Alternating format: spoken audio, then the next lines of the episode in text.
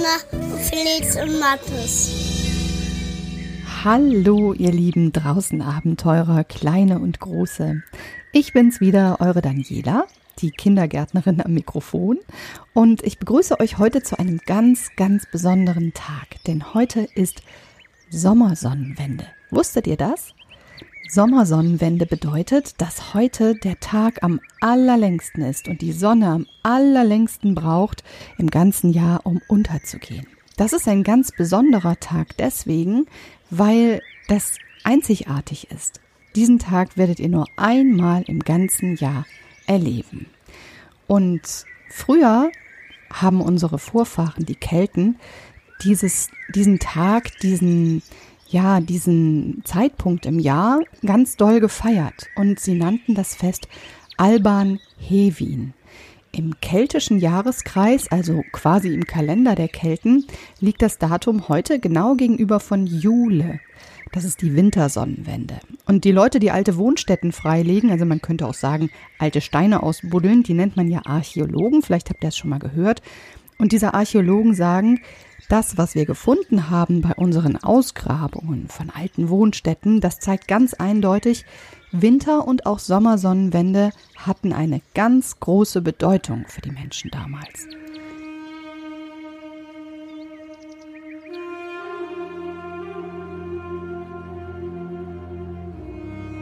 Viele Bauwerke, viele Gebäude sind zum Beispiel genau nach dem Stand der Sonne an diesen magischen Tagen errichtet worden. Das müsst ihr euch mal vorstellen. Ich meine, die haben extra an diesen Tagen in einer ganz besonderen Weise ihre Häuser gebaut. Und am berühmtesten ist vielleicht, ähm, vielleicht habt ihr es schon mal gehört, das ist ein Steinkreis, der steht in England. Den nennt man Stonehenge. Da kommen Menschen aus aller Welt hin, um ihn sich anzugucken. Man fragt sich übrigens bis heute, wie es die Menschen damals so ganz ohne Kräne und ohne schwere, riesige Lastwagen geschafft haben, die tonnenschweren Steine dahin zu transportieren und aufzustellen da waren bestimmt auch Zauberer oder gute Geister am Werk.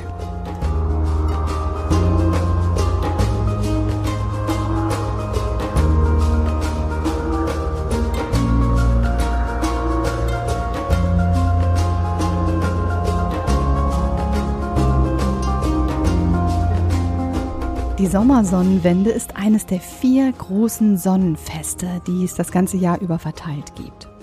Und heute steht also die kürzeste Nacht bevor. Und dann folgt morgen der längste Tag des Jahres. Bei uns geht heute erst ganz spät am Abend die Sonne unter und morgen früh ganz früh wieder auf. Und ab jetzt werden die Tage wieder kürzer und die Nächte länger. So ist das mit der Sonnenwende. Das genaue Gegenteil ist dann eben die Wintersonnenwende und die ist kurz vor Weihnachten. Da ist der Tag dann am kürzesten und die Nacht am längsten. So, und das erklärt er mir jetzt bitte alles nochmal. ist ein bisschen kompliziert, aber eigentlich wissen wir ja, wie das ist. Ne? Man steht morgens auf und ach, es ist schon hell im Sommer und im Winter stehst du morgens auf und denkst so, es ist ja noch dunkel und es dauert so lang, bis die Sonne aufgeht und am liebsten würde ich im Bett liegen bleiben. Früher bei den Kelten war Sommersonnenwende so richtig ein tagelanges Fest. Zwölf Tage lang haben die Menschen damals vor tausenden Jahren gefeiert. Und das ist ja auch kein Wunder. Ihr müsst euch vorstellen, dass die Menschen damals ja viel mehr darauf angewiesen waren, mit der Natur in Einklang zu leben, als wir das heute sind.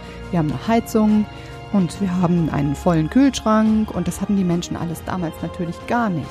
Die Sommerzeit war damals die beste Zeit des Jahres. Es gab genug zu essen, es war warm, es war alles viel schöner als zur Winterzeit, da musste man nämlich frieren und hungern.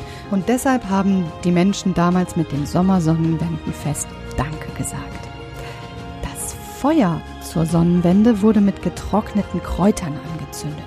Das duftet nicht nur gut, sondern das soll eben auch ein Dankeschön an die Natur sein. Das könnt ihr übrigens auch machen, dann wisst ihr, wie es früher am Lagerfeuer der Menschen so roch ganz, ganz gut, nämlich zum Anzünden wurde zum Beispiel Johanniskraut genommen, aber eben auch so Eisenkraut oder Gundermann. Das wächst bei euch vor der Haustür in der Wiese, auch wenn es komisch klingt. Fragt doch mal Mama und Papa, ob ihr zusammen auf die Suche gehen könnt. Und dann macht ihr heute Abend ein schönes Lagerfeuer und zündet es mit den Kräutern an. Macht es aber bitte nicht wie die Keltenmänner. Die haben nämlich was ganz Komisches gemacht. Die haben sich nackig ausgezogen, haben sich ein paar Kräuter an ihre Gürtel geheftet und sind dann mit Anlauf über das Feuer gesprungen. Und ich sag euch, das ging nicht immer gut. Da hat sich bestimmt der ein oder andere auch mal ganz schwer verbrannt. Macht es lieber wie die Kindergärtner Felix und Mattes und haltet Abstand zum Sommersonnenwendfeuer.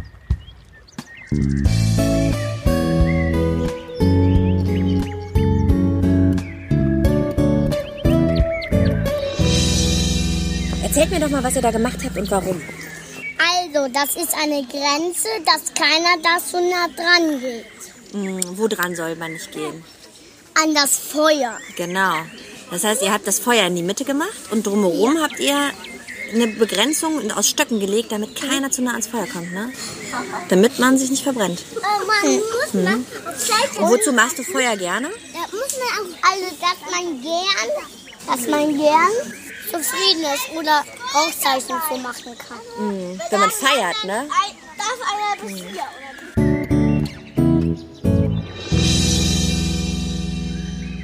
Hm, vielleicht könnt ihr ja eure Eltern bitten, mit euch Stockbrot überm Sonnenwendefeuer zu rösten. Ist auf jeden Fall ungefährlicher, als drüber zu springen. Ne? Die Menschen in Schweden würden übrigens nur ganz schön laut darüber lachen, über Stockbrot Abendessen an Mitsommer. So nennen die Schweden den Tag heute.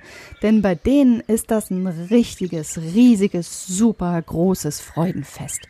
Da wird gelacht und getanzt und viel Musik gemacht. Glaubt ihr nicht? Na, da fragen wir doch mal bei unserer Freundin Patricia nach. Die wohnt nämlich in Schweden, in der Stadt Kiruna. Das ist ganz weit oben im Norden. Ganz viele Kilometer nördlich vom nördlichen Polarkreis. Vielleicht habt ihr zu Hause so einen Globus, wo ihr mal draufschauen könnt. Das ist ganz, ganz, ganz weit oben am Nordpol, also Richtung Nordpol. Bei ihr ist es im Winter minus 40 Grad und da freut sie sich natürlich total doll auf den Sommer und feiert mit ganz vielen Leuten Mitsommer.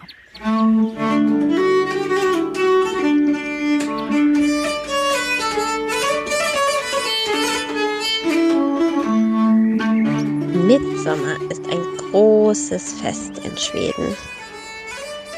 Man feiert für gewöhnlich in der Dorfgemeinschaft oder mit Freunden und der Familie.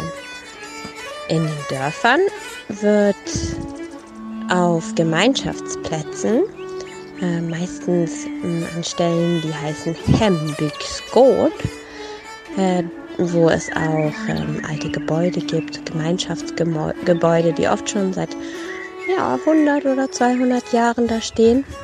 Ähm, dort stellt man gemeinsam die Mitsommerstange auf. Das ist ein, äh, ja, ein Baumstamm oder ein, ein großer Stock mit zwei Kränzen obendran. Und dieser Stock wird mit Birkenreisig und Blumen geschmückt. Das ist immer die Aufgabe der Kinder, so viele Blumen wie möglich zu sammeln und Birkenreisig zu schneiden und das wird dann schön da festgebunden. Aus den Blumen werden auch äh, Blumenkränze geflochten, die die Kinder und die Frauen in den Haaren haben oder auf dem Kopf haben. Und ähm, wenn die Stange steht, dann wird getanzt. Und zwar wenn man Glück hat, dann hat man richtige Live-Musik. Dann sitzen zwei oder drei Leute an der Stange dran mit ihren Instrumenten, machen Musik und singen dazu und alle drumherum singen mit und tanzen im Kreis. Ähm, danach, wenn alle fertig getanzt haben und äh, richtig müde sind, kann man meistens noch selbstgebackenes Brot kaufen, denn auf diesen Hemwingsgurtplätzen steht meistens auch eine, eine Borgarstuga. Das ist eine Backhütte. Und äh, das ist ja quasi eine kleine Holzhütte mit einem riesengroßen Backofen drin. Und dann treffen sich vorher einige Leute und backen ganz, ganz, ganz viel Brot. Das nennt sich Tunbröt. Das sind so große, platte ähm, Brotfladen. Die sind ganz, ganz lecker. Die kann man dann oft kaufen, bevor man nach Hause geht. Und ähm, ja, anschließend Dann verteilt sich die Menge, alle gehen nach Hause oder zu Freunden oder zu Verwandten. Dann wird oft gegrillt. Das ganz typische Mitsommeressen ist Potatis und Sill. Das sind also Kartoffeln und Hering. Ähm, viele grillen aber auch einfach nur. Aber das Allerwichtigste ist der Nachtisch. Das ist nämlich die Erdbeertorte. Mitsommer ohne Erdbeertorte geht gar nicht. Das ist das absolute Muss. Ja, so feiert man Mitsommer in Schweden. Und äh, nicht zu vergessen wünschen sich alle Glad Midsommar. Das heißt frohe Mitsommer.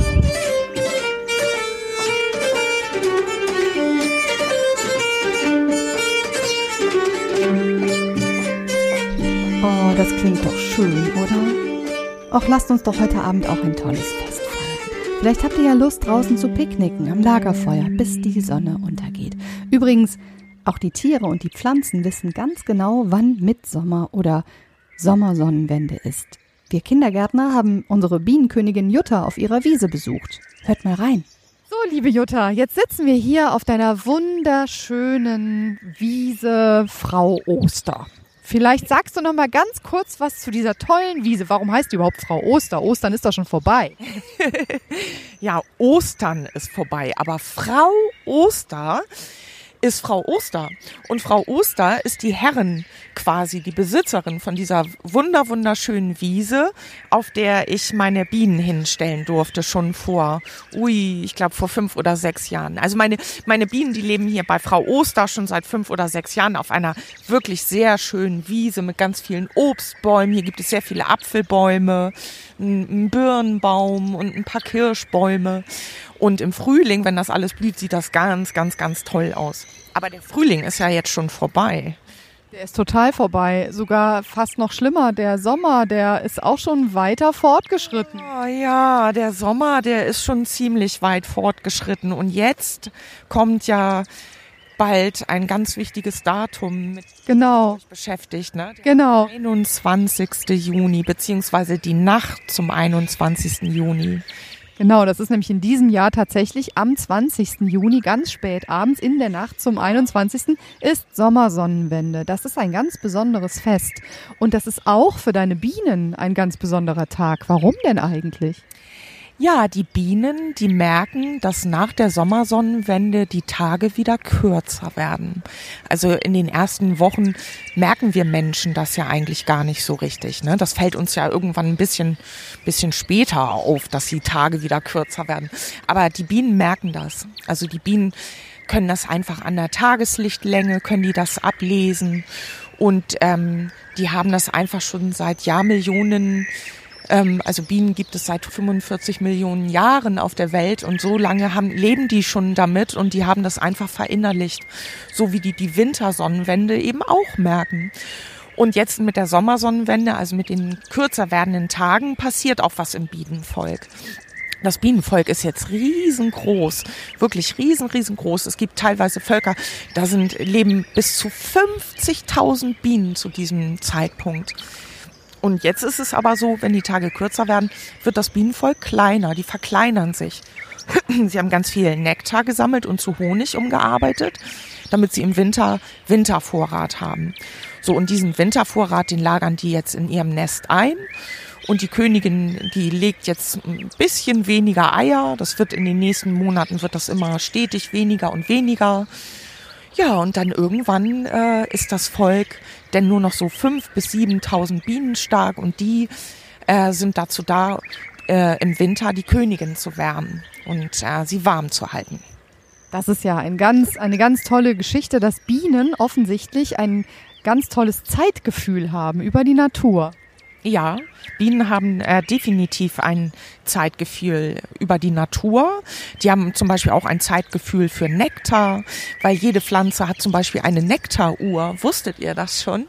Eine Nektaruhr. Das bedeutet, dass jede Pflanze, die Nektar produziert, zu ganz bestimmten Uhrzeiten ganz, ganz, ganz viel Nektar produziert. Und das machen die Pflanzen, damit sie auch wirklich, wirklich bestäubt werden von den Insekten. Da, dafür haben sie Uhrzeiten eingerichtet. Und die wissen die Bienen auch. Pflanzen haben Uhren.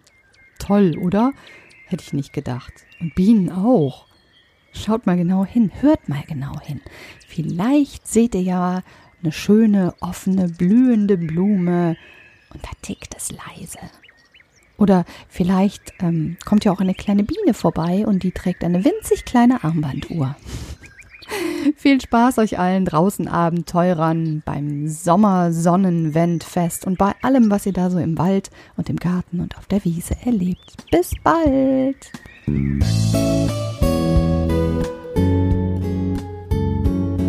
Tschüss, Felix und Mathis.